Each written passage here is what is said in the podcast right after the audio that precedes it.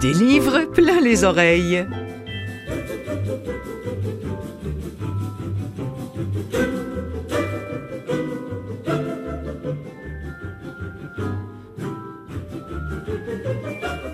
Bonjour mes amis, Clotilde Sey en votre compagnie pour vous présenter cette émission qui se consacre, vous le savez peut-être maintenant, uniquement aux livres audio, ceux qui sont édités ici euh, sur notre continent, mais aussi ceux qui sont édités à l'extérieur de nos frontières du moment que c'est en français. Cette semaine, comment vous dire, un torturé, un torturé mais qui fait rire. oui, un rigolo qui, quand il ne fait pas rire, fait la gueule. Non, non, c'est pas moi qui le dis, je ne fais que rapporter ses propos. Yves P. Pelletier signe Déboussolé, c'est une bio qui a reçu pas mal de louanges, ma foi, quand c'est sorti sur papier. Une bio signée de ce cabotin, encore là, c'est lui qui le dit, qu'on adore et qui nous a tellement fait marrer, avec sa gang de RBO pour tout savoir de leur rencontre, leurs balbutiements, leur premier fou rire, mais aussi les difficultés personnelles qu'Yves P. Pelletier a connues dans sa vie, parfois franchement pas drôle. Eh bien, il faut vous procurer des boussolets, surtout lorsque le plaisir est décuplé, puisqu'en audio, c'est lui qui a lu son bouquin. Cette semaine, j'ai aussi pour vous deux projets de série qui vont trouver leur inspiration dans deux bouquins, deux succès, tous deux en audio, L'Anomalie de Hervé Letellier, prix Goncourt 2020, et l'adaptation de La vie mensongère des adultes d'Elena Ferrante. En seconde partie, on va retrouver avec plaisir Faline Bobier qui va nous présenter trois livres accessibles gratuitement aux personnes mâles ou non-voyantes via euh, votre bibliothèque. Et puis, pour finir, je suis tombé sur un article, ma foi, assez surprenant, qui concerne les grands génies d'antan qui ont fait ou qui auraient pu ou dû faire leur sortie de placard. Bon, pourquoi pas, c'est un sujet comme un autre, et vous allez voir sur le plan historique, c'est vraiment passionnant. C'est l'occasion de jeter une oreille sur des livres et ou des auteurs qui ont fait depuis belle lurette état de leur homosexualité et dont les écrits se retrouvent en audio. Pour le moment, Yves P. Pelletier, extrait de Déboussolé.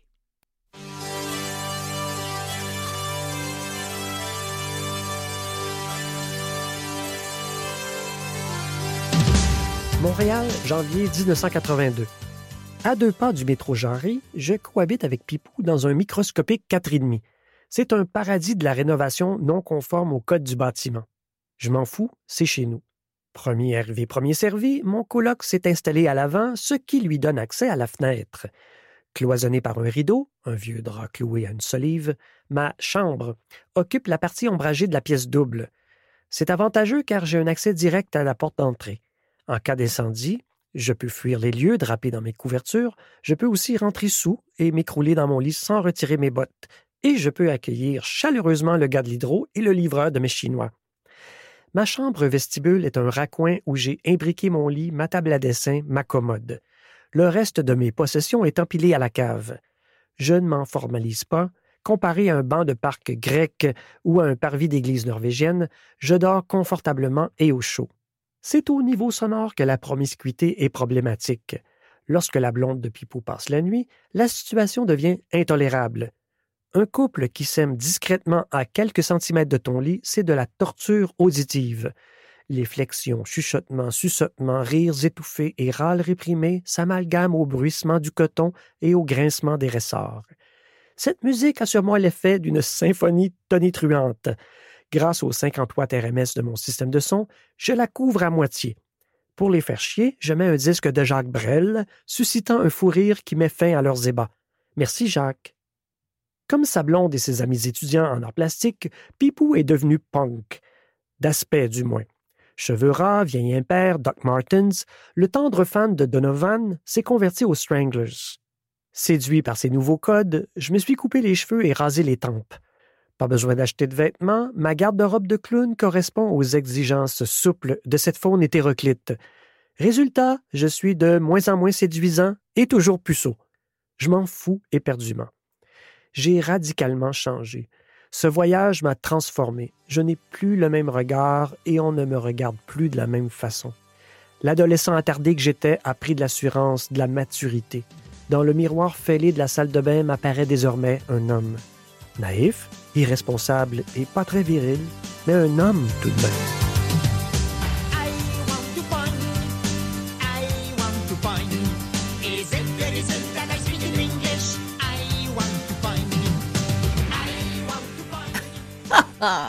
qu'est-ce que j'ai aimé ça. Alors, qu'est-ce que c'est que cette bio déboussolée que nous a offert Yves Pépeltier maintenant en audio? Est-ce une bio vraiment ou est-ce un retour aux sources? Les deux, en fait. L'envie de faire, c'est lui qui le dit, de la spéléologie dans sa vie, dans ses boîtes, euh, de retrouver euh, le temps des errances, au propre comme au figuré. Car vous savez, ce grand amateur de voyage est aussi un gars, et je le cite, qui n'a pas d'ancrage, qui est ballotté par les vagues. Enfin, c'était vrai au début des années 80, dans les débuts radiophoniques de RBO. Il aurait pu écrire une BD, il l'avait déjà fait pour des journaux étudiants, mais il a d'abord choisi, après ce remue-ménage-là dans ses boîtes, de faire un spectacle, une tournée dans des, dans des petites salles. Ça s'appelait simplement Moi, si je ne m'abuse. Je ne l'ai pas noté, mais me semble me souvenir. Et puis ensuite, à la fin de cette petite tournée, eh bien, l'idée d'en faire un livre s'est imposée. Alors, qu'est-ce qu'on retrouve dans ce livre déboussolé, cette bio? Il y a les peines d'amour, il y a les deuils, dont celui de son frère parti très jeune, et le deuil de sa maman aussi, qui a été un véritable drame. Il y a aussi, quand il était jeune, la hantise que le monde dérape. Ça, ça lui est arrivé quand il était en voyage euh, en Europe de l'Est. Il avait la, la panique et il l'a quelque part encore aujourd'hui, maintenant, avec ce que l'on sait qui se passe en Europe de l'Est. Et puis, il y a aussi, évidemment, tous ces fous rires, ces, ces essais-erreurs et la belle folie de, de. Il y a tout cela dans ce bouquin, un bouquin dont on attendrait qu'il y ait une suite. Il s'interroge d'ailleurs parce que ce livre s'arrête en 93. Euh, cette année-là, Yves Pépeltier s'apprête à suivre les traces d'Hergé, Hergé, qui dit Hergé, dit Tintin. Et euh, Monsieur Yves Pépeltier est un grand fan de Tintin. Et donc, cette année-là, eh bien, il est parti sur les routes du Tibet. Juste avant que ne paraisse le livre, j'ai juste avant aussi qu'on écoute euh, des extraits du bouquin, un autre extrait du bouquin. Je voudrais, euh, que, je voudrais vous faire entendre un extrait du message que Pelletier avait enregistré donc juste avant la parution il avait enregistré ça euh, sur, euh, sur Facebook pour présenter son bouquin et surtout, surtout, parce qu'il était tanné de répondre toujours aux mêmes questions. Alors écoutez, c'est enregistré avec les moyens du bord, c'est pas d'une grande, grande clarté, netteté, mais on entend quand même parfaitement bien se déboussoler, euh, faire ce petit topo sur son bouquin. Yves, pourquoi tu as de la bête sur la couverture? Ben, parce que c'était ma carte auberge de jeunesse de 1985, j'avais pas le droit de sourire, L'autre affaire aussi, c'est parce que quand moi, je déconne pas, je souris pas. Je suis pas d'un naturel souriant. Je suis comme ça, là. Je suis transporté de joie. Yves, où as-tu pris ta chemise à motif de champignon? Hein? Alors, le motif de champignon. Je peux pas vous révéler le nom du magasin, mais ça commence par Serre et ça finit par Mens. Et si il m'envoie un chèque, je vais dire le nom du magasin c'est un livre audio. Alors, le livre audio, je sais pas si on avoir un livre audio, pour l'instant, c'est pas commencé, mais euh, en voici un petit aperçu. Qui pourrait faire la voix? Roy Dupuis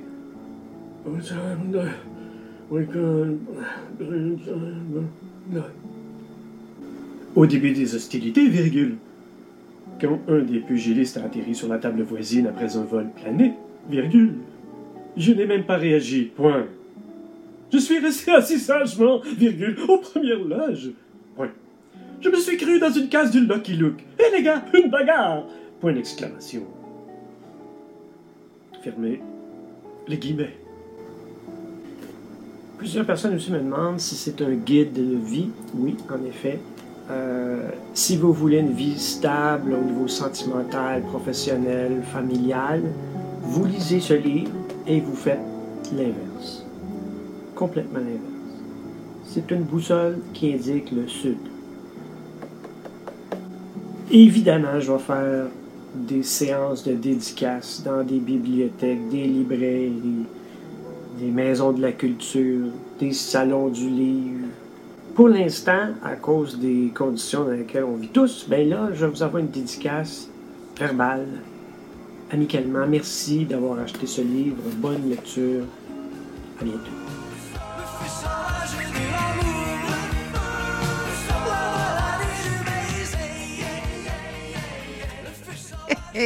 Déboussolé de Yves Pépeltier, c'est la bio dont je suis en train de vous parler et dont on entendait d'ailleurs parler l'auteur. Un bouquin qui part dans toutes les directions, un peu à l'image de Yves Pépeltier.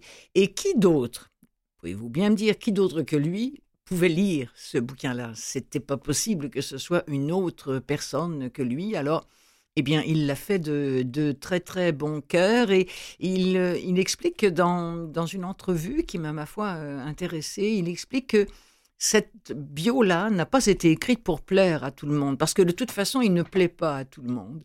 Et il dit, mais euh, j'ai eu envie d'être vrai et de faire rire, du moins d'être divertissant. Et ceux que je n'ai jamais divertis et jamais fait rire ne riront pas plus en lisant ou en écoutant cette bio. On écoute un autre extrait euh, de Déboussolé par Yves P. Pelletier.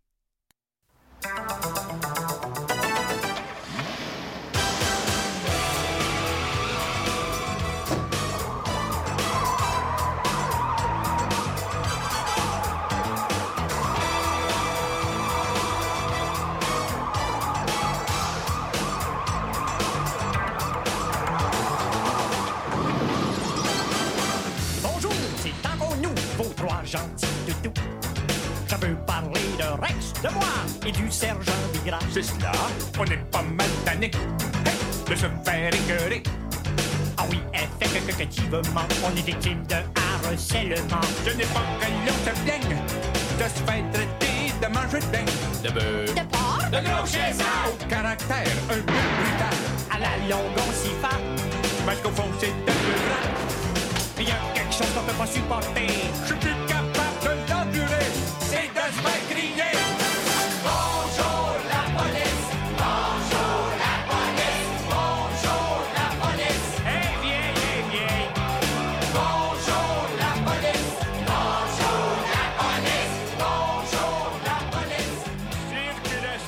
Non, pas un autre braquage. C'est mon deuxième en moins d'un an. Aux Galeries Papineau à Laval, j'avais été témoin d'un hold-up. Les malfaiteurs avaient surgi dans la banque au moment où j'effectuais une opération au comptoir.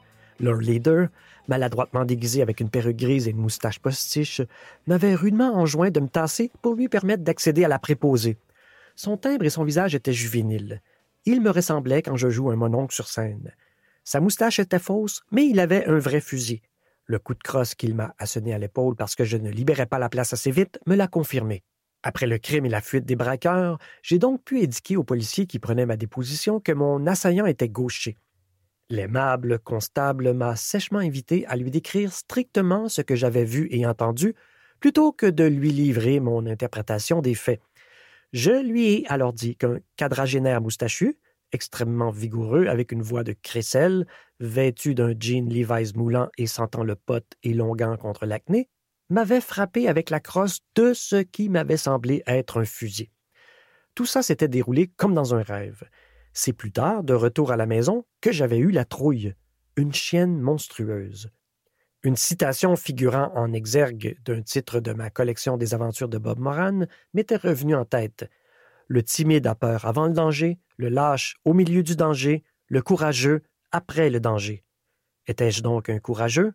À Montpellier, le présent me prouve que non. Obéissant avec une terreur animale à notre agresseur, je me joins à la ruée vers le mur. Top chrono. Notre troupe et les propriétaires du restaurant se meuvent sans un bruit comme des souris affolées. Me voici accroupi sous une table, blotti contre le mur de pierre. Bruno est à mes côtés, le souffle court, les yeux écarquillés. Le gars est-il vraiment armé? En ricanant, il verrouille la porte d'entrée et tire les rideaux. Puis il se tourne vers nous, jouissant de son ascendant. Notre fric l'intéresse moins que le plaisir de nous faire ramper. C'est un fou dans ce qui se fait de plus furieux. Allez, toi, le blouson gris! Moi? C'est la première fois que j'entends la voix de Guy sur ce registre. On dirait Calimero avec extra trémolo. Il tremble de peur. Moi, je ne ressens plus rien. Je me sens vidé, sonné, absent. Ton fric, balance ton fric, allez sur la table, allez ton fric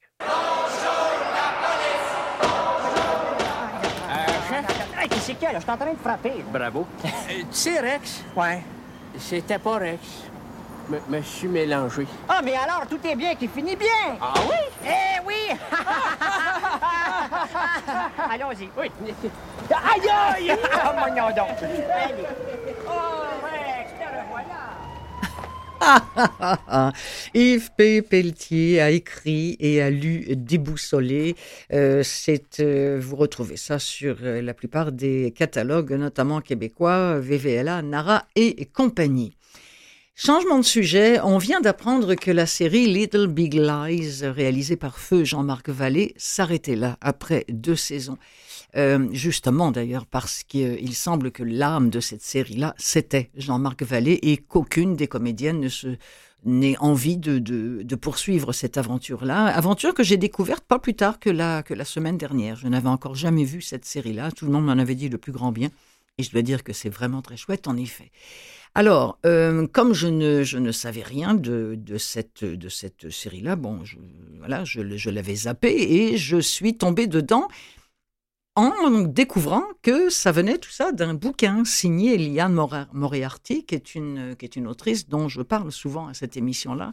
Elle a déjà plusieurs livres à son actif qui existent en audio, euh, dont Ses petits secrets, grands mensonges. C'est comme ça que ça avait été traduit en français. Alors, où veux-je en venir? Eh bien, sur le fait que deux autres séries vont naître prochainement de deux bouquins et de deux auteurs dont je fais régulièrement mention à cette émission puisque leurs livres ont été enregistrés. Alléluia.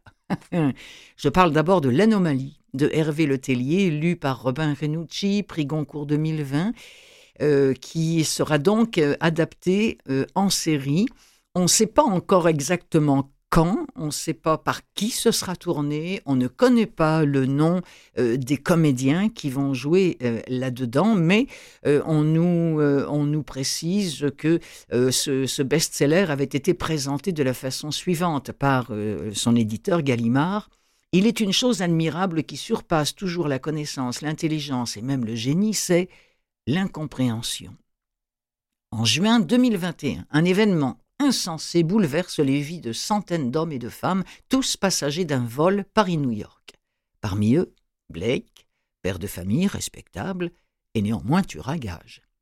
Slim Boy, pop star nigériane, là de vivre dans le mensonge, Johanna, redoutable avocate rattrapée par ses failles, ou encore Victor Miesel, écrivain confidentiel, soudain devenu culte.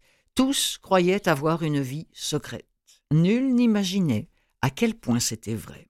Gallimard nous dit que c'est un roman virtuose où la logique rencontre le magique et que l'anomalie explore cette part de nous-mêmes qui nous échappe. Je vous le disais, on ignore tout pour l'instant de la sortie. Je n'ai pas de date à vous proposer, mais je vous propose un extrait du livre audio L'anomalie. On va faire un peu mieux connaissance de ce Blake, ce bon papa, tueur à gages, qui se trouve dans cet avion mystérieux.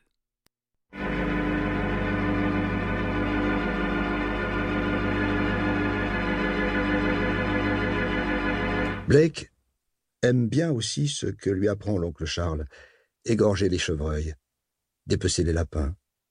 Qu'on se comprenne bien, il ne prend aucun plaisir à tuer, à achever l'animal blessé. Ce n'est pas un vicelard. Non, ce qui lui plaît, c'est le geste technique, la routine sans faille qui s'installe à force de répétition.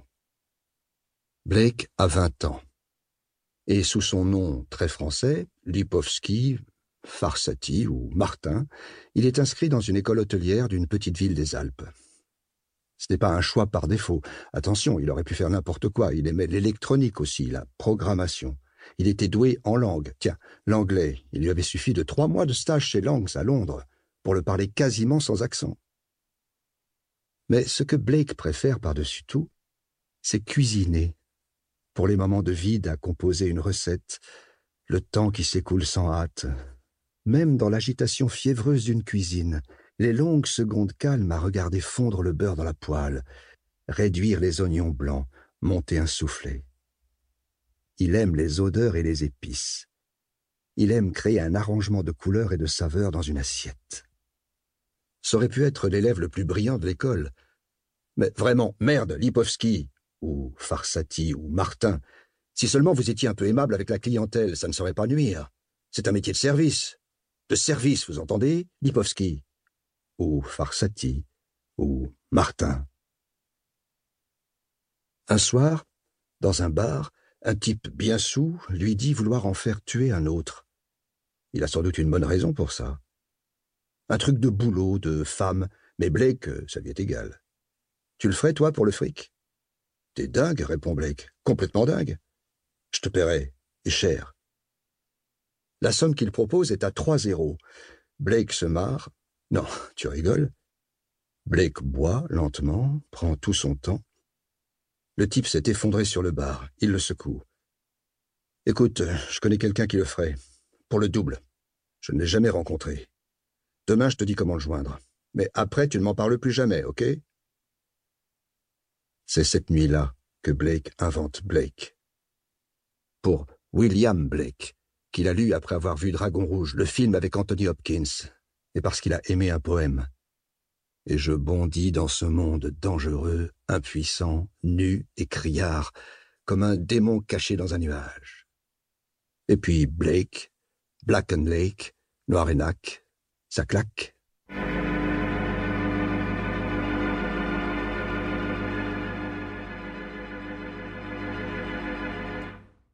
Extrait de l'anomalie de Hervé Letellier, que je retrouve par qui c'était euh, lu. Euh, je ne l'ai plus sur ma feuille. Je ne sais pas, ça, ça, ça a disparu euh, quelque part dans les limbes. Je suis sûr que mon petit camarade va peut-être retrouver ça. Ah non, je l'ai ici, attendez. Euh, eh ben non, je ne l'ai pas.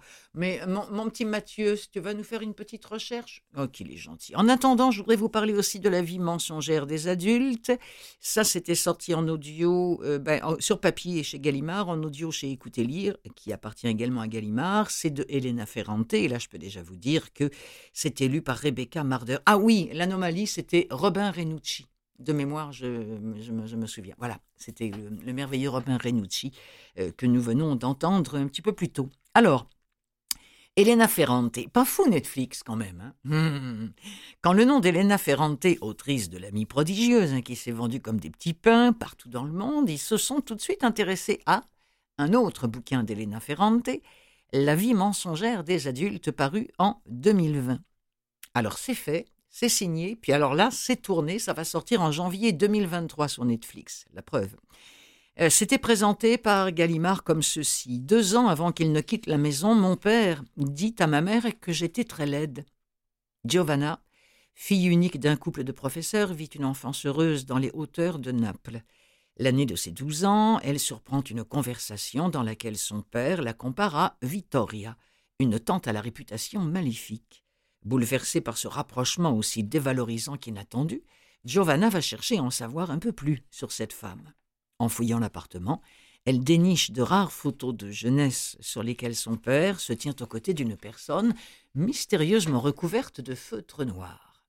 Elle décide alors d'aller à la rencontre de cette Zia Vittoria, habitant les quartiers pauvres de Naples. Et dans cette partie de la ville qui lui était inconnue, l'adolescente découvre un autre univers social une façon d'être plus spontanée. Incitée par sa tante à ouvrir les yeux sur les mensonges et les hypocrisies qui régissent la vie de ses parents, elle voit bientôt tout le vernis du monde des adultes se craqueler. Entre grandes espérances et cuisantes désillusions, Giovanna cherche sa voie en explorant les deux visages de la ville comme deux aspects de son identité qu'elle tente de concilier. Voilà pour la présentation de, ce bouquin et de cette série qui va compter six épisodes. Et évidemment, Elena Ferrante a mis son grain de sel dans la scénarisation de tout cela. Si vous aimez Elena Ferrante, euh, notez que Netflix diffuse encore The Lost Daughter, c'est-à-dire La poupée volée.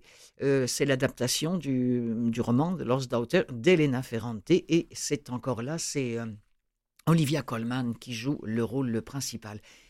Un petit extrait de La vie mensongère des adultes d'Elena Ferrante.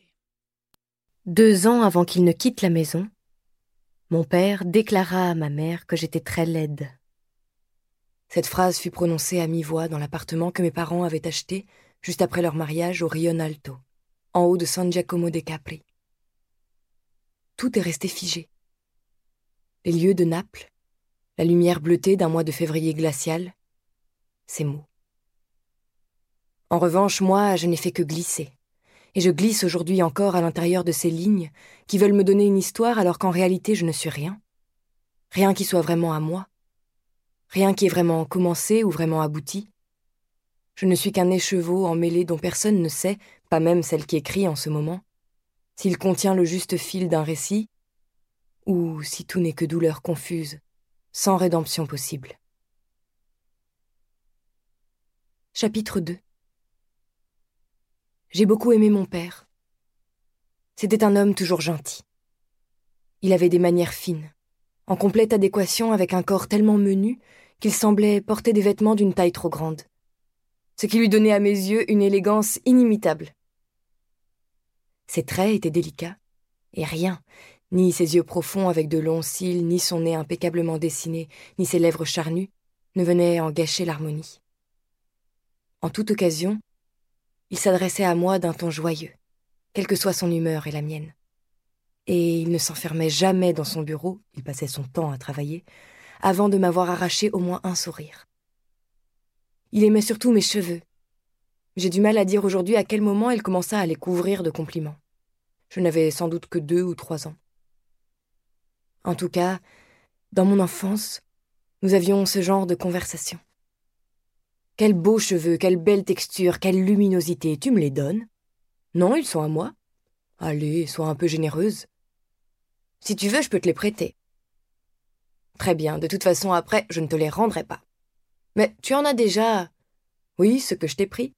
Ce n'est pas vrai, tu dis des mensonges. Vérifie, ils étaient trop beaux. Je te les ai volés. Et moi, je vérifiais, mais pour rire, car je savais bien qu'il ne me les aurait jamais volés. Et je riais, je riais beaucoup. Je m'amusais plus avec lui qu'avec ma mère. Il voulait toujours quelque chose à moi, une oreille, le nez, le menton. Il disait qu'ils étaient tellement parfaits qu'il ne pouvait vivre sans eux. J'adorais ce ton, qui me prouvait à chaque instant combien je lui étais indispensable. La vie mensongère des adultes de Elena Ferrante en livre audio et prochainement chez Netflix en série.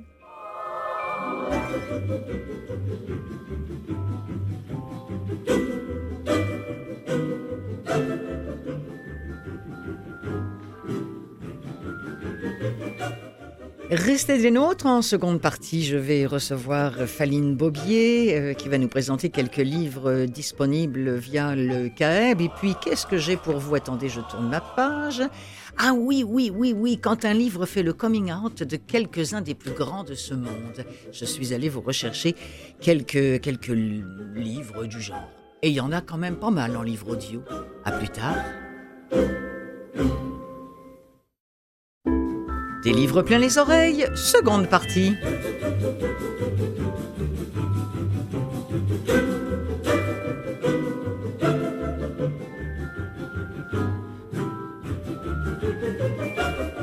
Et durant cette seconde partie, on va retrouver avec grand plaisir Faline Bobier qui, fidèle et euh, tout à fait bénévolement, hein, je l'ai déjà dit, mais il me fait plaisir de vous le repréciser euh, à l'instant.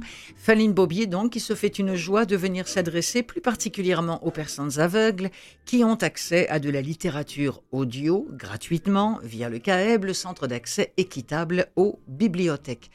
Je précise d'ailleurs à tout le monde, parce que je sais que ça ne se sait pas, encore, et du moins pas assez, qu'il est possible via votre bibliothèque non-voyant ou pas de vous procurer des livres audio au même titre que des livres sur papier ou des livres numériques. Informez-vous auprès de votre bibliothèque. Par contre, si vous êtes non-voyant, là, euh, c'est aux livres accessibles auxquels vous aurez accès. Vous aurez aussi accès aux autres, mais pour avoir accès gratuitement aux livres accessibles, là, ça prend un papier qui prouve votre cécité ou vos problèmes de vue ou autres qui nécessitent que euh, vous ayez recours à la littérature audio. Voilà, une fois ces choses-là précisées, qu'est-ce qui me restait à vous dire? Ah oui, pour finir, un livre qui fait le coming out de grands génies qui sont ou ne sont jamais sortis du placard. Qu'est-ce que nous avons comme littérature audio à ce sujet? Qu'on parle d'auteurs ou de personnages de livres, beaucoup d'extraits sont à venir. Pour le moment, une petite entrevue avec Faline Bobier qui est déjà en ligne. Bonjour Faline. Ah, bonjour Clotilde. Merci beaucoup d'être là une nouvelle fois fidèlement avec nous. Pas de problème, ça me fait plaisir. Faline, euh, trois livres aujourd'hui euh, que vous nous proposez. D'abord, L'hiver de la Corneille. OK. Ben, euh, c'est écrit par Karen McBride. C'est une autrice Anishinaabe de la Première Nation du Temiskaming. Et le livre a été écrit en premier en anglais. Donc, euh, ce qu'on a ici, c'est une, une, excellente traduction. Et le personnage principal s'appelle Hazel Ellis. Et elle est en train de vivre encore le deuil de son père qui, qui est décédé il y a deux ans à peu près. Et elle découvre euh, dans le passé de son père euh, qu'il a été peut-être impliqué dans quelque chose qui semble être euh, très près de la tromperie, de la fraude. Mhm. et elle décide de se pencher sur ce dossier. Et en même temps, à travers tout cela, elle reçoit la visite d'une créature folklorique, un trickster, comme on appelle, nommé Nana Bush, qui l'accompagne dans ses démarches. Donc, vraiment, ce que nous avons dans ce livre, McBride, elle va croiser la littérature moderne avec le folklore autochtone et je trouve que c'est vraiment une, belle réussite. Et c'est très est-ce que la poésie fait partie de, ce livre-là? Il me semblait que, j'avais lu ça. C'est à la fois, parce que souvent avec la littérature autochtone amérindienne, euh, il y, a, énormément de, de, bon sens dans le, dans le sens propre du terme. Est-ce est qu'on pourrait dire ça aussi de, de celui-ci, l'hiver de la Corneille? Oui, je pense que oui. Euh, où la prose, euh, ça s'approche à la poésie, si oui, on hein. peut dire. Ouais, ouais. Alors, on va en écouter un petit extrait tout de suite de L'hiver de la Corneille de Karen McBride. Corbeau. J'ai toujours pensé que ce serait lui. Qu'il serait celui qui finirait par se dire qu'il était temps de m'enseigner quelque chose. Corbeau. Ça me semblait coller. Il est à l'avant-plan de toutes les grandes histoires un oiseau magnifique aux plumes noires lustrées, fort et gracieux, à l'esprit vif et à la parole intelligente. On raconte qu'il aurait découvert les premiers peuples sur les plages de la côte ouest, qu'une fois, il aurait volé le soleil juste pour le plaisir de le faire. Endurant, sûr de lui, doté d'un bon sens de l'humour. Tout ce qu'un esprit guide se doit de posséder. J'appuie sur la manette pour nettoyer le pare-brise et je regarde le liquide bleu pâle jaillir sur la vitre. J'appuie plus longuement que nécessaire, les yeux fixés sur les essuie-glaces. Le premier va-et-vient emporte la plupart des insectes sauf un, particulièrement juteux, qui colle encore. Pas de problème. Je connais la route par cœur. Les premiers plants de maïs du mois d'août se dressent dans les champs, de chaque côté de la route. Je baisse ma vitre pour laisser entrer l'air frais de la campagne dans l'habitacle. Sur mon passage, une volée d'oiseaux posés dans un champ s'élance dans le ciel. Je les suis des yeux aussi longtemps que possible avant de reporter mon regard sur l'autoroute qui s'étend devant. Les aînés et les conteurs nous ont toujours parlé de corbeaux. Des histoires qui racontent comment il en est venu à voler le potelac de Corneille. Comment il a poussé cet oiseau, pourtant fier, à chanter, chanter, chanter, jusqu'à ce que sa voix ne soit plus qu'un croassement, pendant que lui en profitait pour s'empiffrer. Comment il a créé le monde avant de le saloper. C'est de cette poésie-là dont, dont, je parlais un petit peu plus tôt. Et euh, Faline Bobier, vous avez parlé très justement, vous avez mentionné l'excellente traduction euh, de ce livre-là, L'hiver de la Corneille. Ça nous amène tout naturellement à parler d'un deuxième livre euh, que vous vouliez évoquer aujourd'hui. Hein? Oui, c'est vrai. C'est euh, et ici il s'agit d'un essai, plutôt un ouvrage Mhm. documentaire. Ça s'appelle Un bien nécessaire, éloge de la traduction littéraire. C'est écrit par Laurie Saint-Martin, que je ne connaissais pas avant, mais euh, je vais sur, euh, je vais bien sûr euh, maintenant lire plusieurs de, euh, plus de, Mhm. de ses œuvres. Donc, euh, j'ai fait un peu de recherche. Donc, euh, Saint-Martin, elle est née en Ontario, à Kitchener, née Laurie Farnham, d'une famille euh, euh, prolétaire et anglophone, unilingue, mais elle vit au Québec à partir de 1980 et elle a signé avec son conjoint Paul Gagné plus de 130 traductions de l'anglais euh, qui leur ont valu de nombreuses récom récompenses dans quatre prix littéraires de gouverneur général. Alors, euh, dans ce livre, c'est vraiment euh, comme, comme on voit dans le titre, c'est un hommage à la traduction.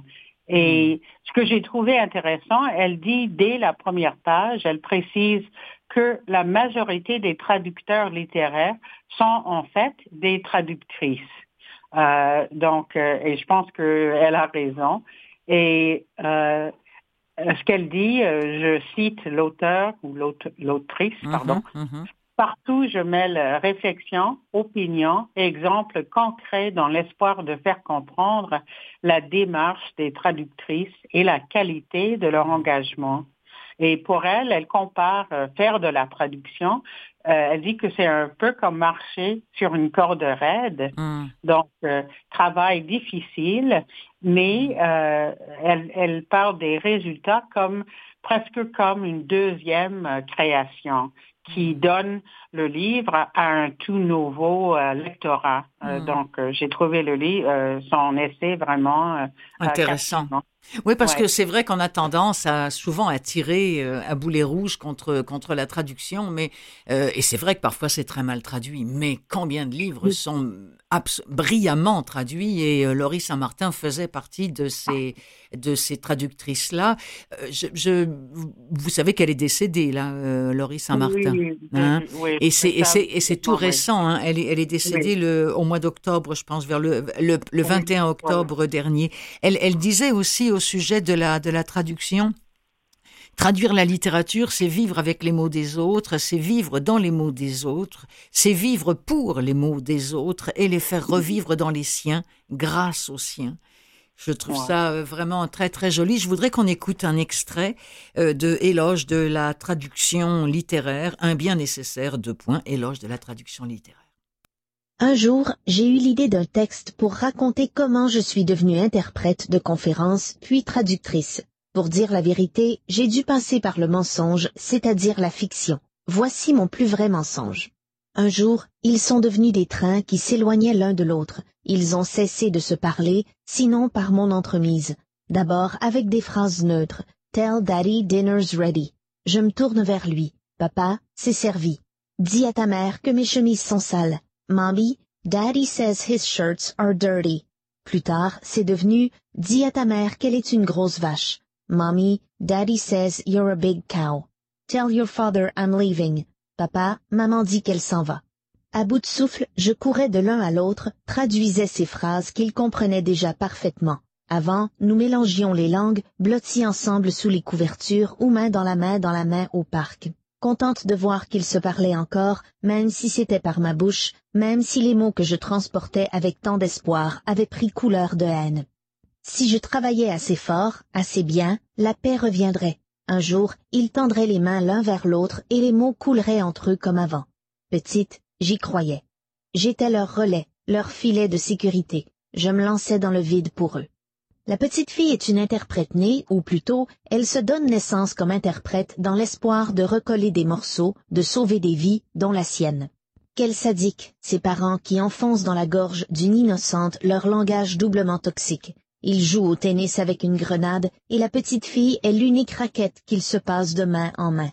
Et pourtant, dans ce jeu truqué, elle cherche et trouve son salut. Le rôle qu'on lui impose et qu'elle accepte par désespoir devient sa raison de vivre. Je trouve très touchant le fait que vous ayez choisi ce, livre-là euh, pour qu'on salue ensemble la mémoire de Laurie Saint-Martin, euh, à qui on devait ces mots, un bien nécessaire éloge de la traduction littéraire. Alors, le suivant, vous savez, il y a toutes sortes de hasards dans, dans cette émission-là. Euh, je pense que c'est il y a deux semaines que je présentais la version audio de Autant d'en emporte le vent. Et ah, oui, et j'ignorais complètement qu'il existait ce roman dont vous allez nous parler maintenant et qui s'appelle Scarlett. Oui, qui a été écrit par un, Français, François-Guillaume Laurent. Donc, euh, c'est un roman qui, qui va plonger le lecteur dans l'âge d'or d'Hollywood lors du tournage d'Autant en emporte le vent et surtout en dessinant les portraits euh, des personnes impliquées comme le producteur David O. Selznick, euh, l'interprète afro-américaine Hattie McDaniel, mm-hmm. Euh, qui a été la première interprète afro-américaine à recevoir un Oscar ah en 1940. Lors de la douzième cérémonie des Oscars. Il y a aussi des portraits de Clark Gable et Vivian Lee. Et apparemment, euh, avant de commencer à écrire son livre, il, a essayé d'abord de tout lire, de tout voir, de ce qui se rapportait à Autant en apporte le vent, uh-huh. parce que évidemment, il y a eu beaucoup écrit et dit sur l'histoire du film uh-huh. euh, qui est sorti en 39, 1939. Et, euh, et il faut dire aussi que apparemment, bien qu'il y a euh, des controverses, surtout au, sujet du roman, surtout en raison de la description de l'esclavage comme une, institution heureuse, hum. une grande famille liée par l'affection et non par la servitude. Gone with the Wind, apparemment, est toujours, selon plusieurs sondages récents, le film préféré des Américains. Euh, ah. Donc, euh, euh, très intéressant qu'il a choisi d'essayer d'écrire un roman où il va mélanger les faits historiques avec des portraits. Hmm. ouais. Intéressant, hein. oui, c'est ça. Six mois de tournage. Il a fallu, je me souviens, parce que comme j'en ai parlé il y, a, il y a deux ou trois semaines, c'est encore très clair à ma mémoire, il a fallu trois réalisateurs là-dessus. Trois. Oui. Donc, à un moment donné, il y a toujours un qui craquait, puis allez hop, Hollywood allait en chercher un autre.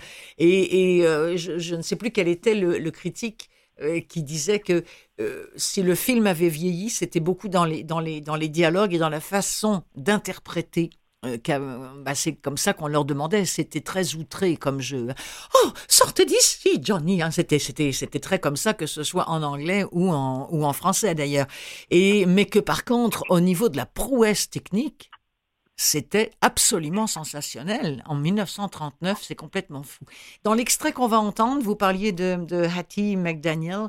Euh, il va être question d'elle et de la façon, justement, dont on choisissait les Noirs, dont on a choisi les Noirs pour jouer, euh, pour interpréter des rôles dans Gone with the Wind. Cette prudence fit le bonheur de Hattie, dont le physique correspondait aux standards exigés. Plantureuse à souhait, le visage rebondi, une peau d'ébène et de magnifiques dents blanches. Dès son arrivée à Los Angeles, cinq ans auparavant, elle avait compris les règles du marché qui régulaient un bureau du central casting où les producteurs venaient se fournir. Les hommes devaient être frêles et élancés, les femmes grassouillettes et exubérantes, et tous devaient avoir l'air idiot ou docile. Et si en prime il roulait des yeux, exagérait ses grimaces ou montrait une étourderie confinant à la stupidité, c'était encore mieux. Les recruteurs accordaient la plus grande attention à la couleur de peau. Les peaux claires, qui trahissaient le métissage, interdit par la loi, étaient d'emblée écartées. Comme le noir n'était jamais assez noir, on ajoutait une couche de cirage sur son visage. Ses lèvres étaient épaissies.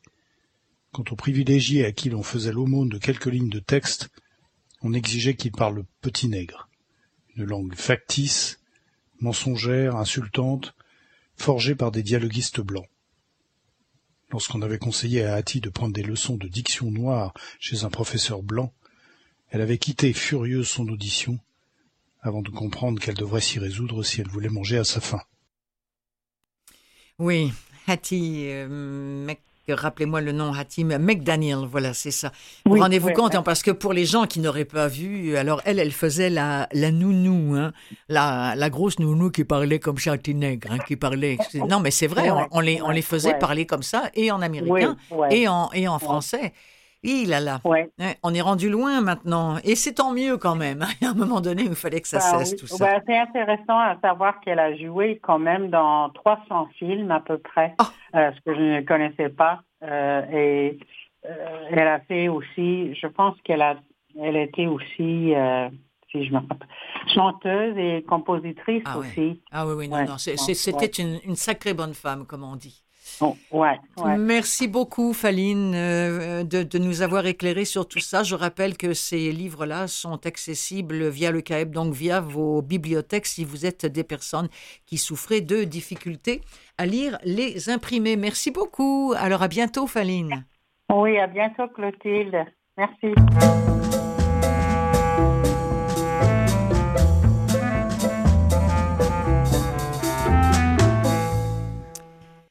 Empereur, roi, écrivain, intellectuel ou artiste, de la Grèce classique à la Rome antique, puis le Moyen Âge, la Renaissance ou le XIXe siècle, les grandes figures homosexuelles sont outées, le mot est euh, entre guillemets, par Alvaro San Juan, qui est un professeur d'histoire. Alors on se demande pourquoi, et Ossine Bouadjera, dans euh, l'excellente revue numérique Actualité, se pose la question, mais enfin, pourquoi révéler leur homosexualité? À quoi ça sert, quoi?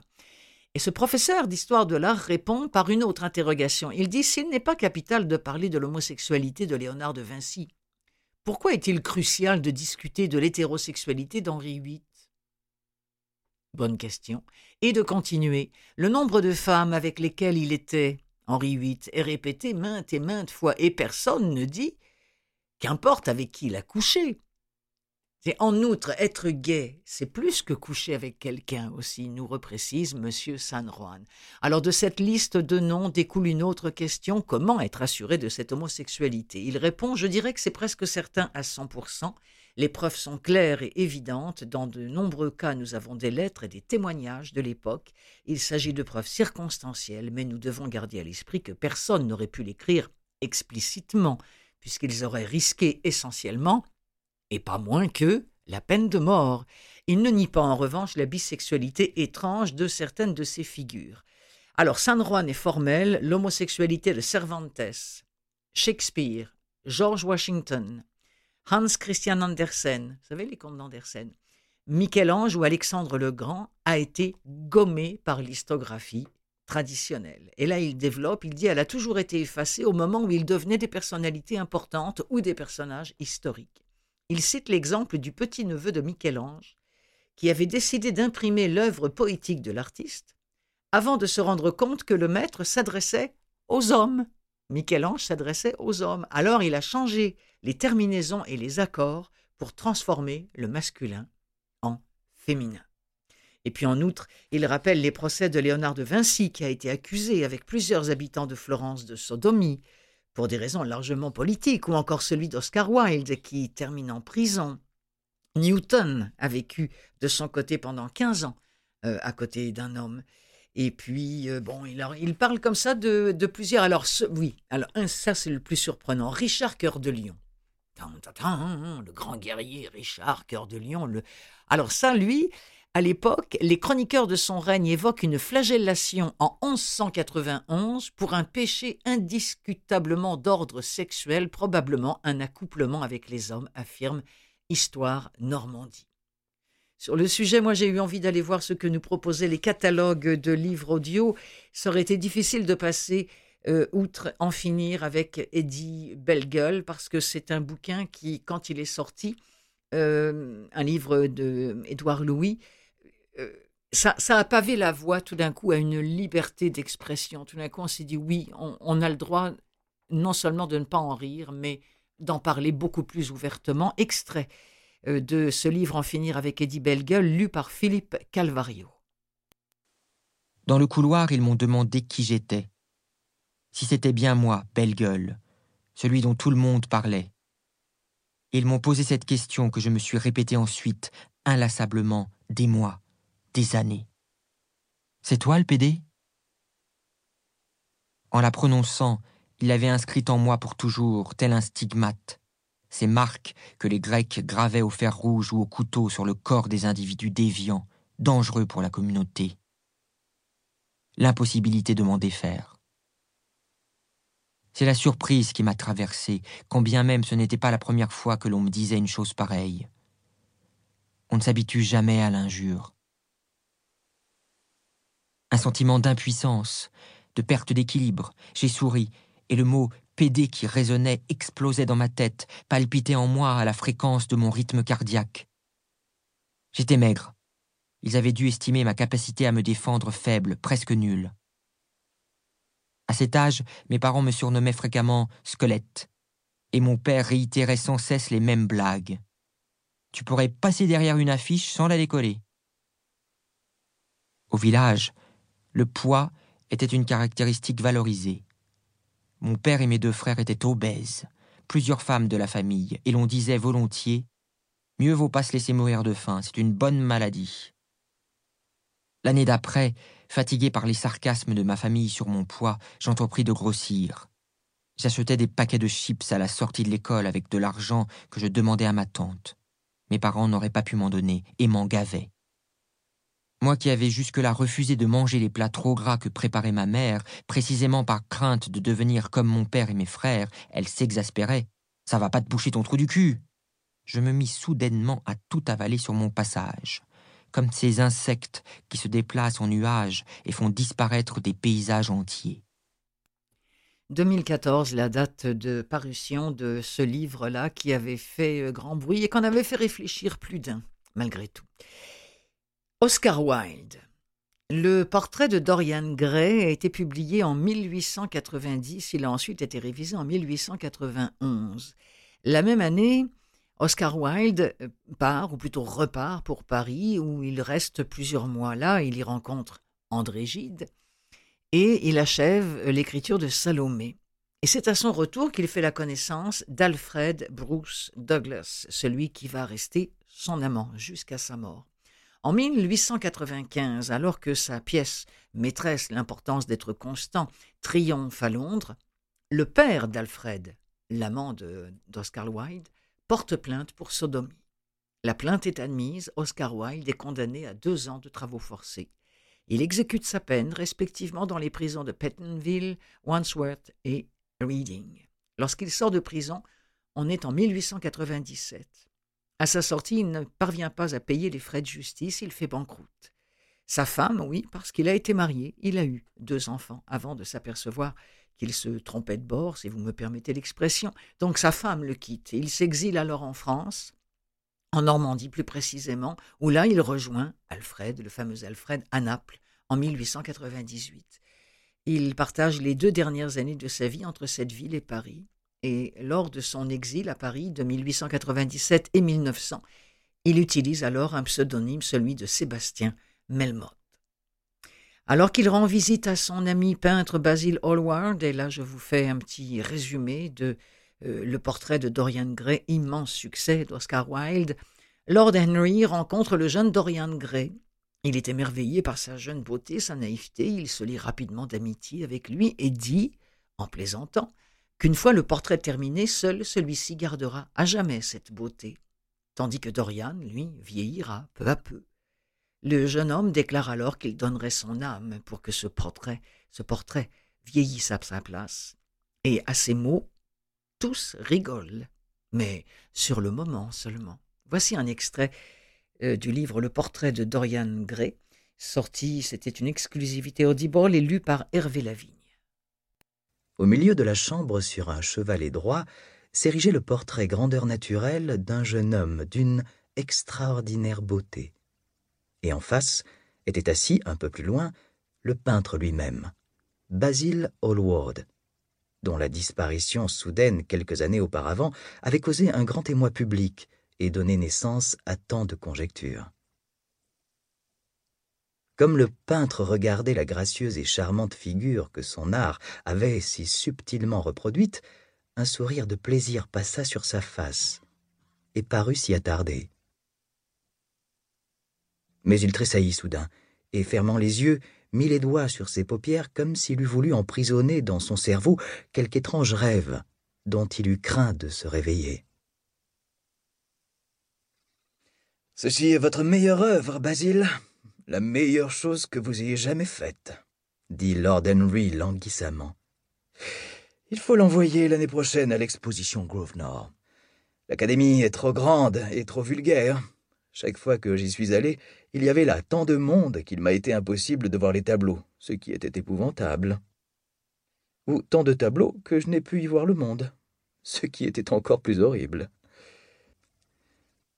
Je ne crois pas que j'enverrai ceci quelque part répondit le peintre en rejetant la tête de cette singulière façon qui faisait se moquer de lui ses amis d'Oxford.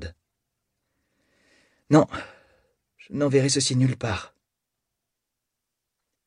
Lord Henry leva les yeux, le regardant avec étonnement à travers les minces spirales de fumée bleue qui s'entrelaçaient fantaisistement au bout de sa cigarette opiacée. Vous n'enverrez cela nulle part. Et pourquoi, mon cher ami? Quelle raison donnez-vous? Quel singulier bonshommes vous êtes, vous autres peintres. Vous remuez le monde pour acquérir de la réputation, aussitôt que vous l'avez, vous semblez vouloir vous en débarrasser. C'est ridicule de votre part, car s'il n'y a qu'une chose au monde pire que la renommée, c'est de n'en pas avoir. Un portrait comme celui-ci vous mettrait au-dessus de tous les jeunes gens de l'Angleterre, et rendrait les vieux jaloux, si les vieux pouvaient encore ressentir quelque émotion.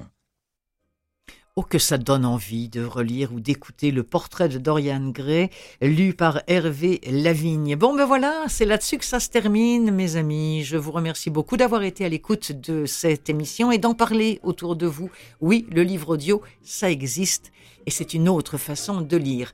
Alors je voudrais remercier Faline Bobier qui a participé à cette émission, remercier Mathieu Tessier qui m'appuie toujours euh, très très généreusement euh, à l'enregistrement. Et puis voilà, c'était Clotilde Sey qui vous parlait, réalisatrice et animatrice de Des livres plein les oreilles. Je vous donne rendez-vous la semaine prochaine.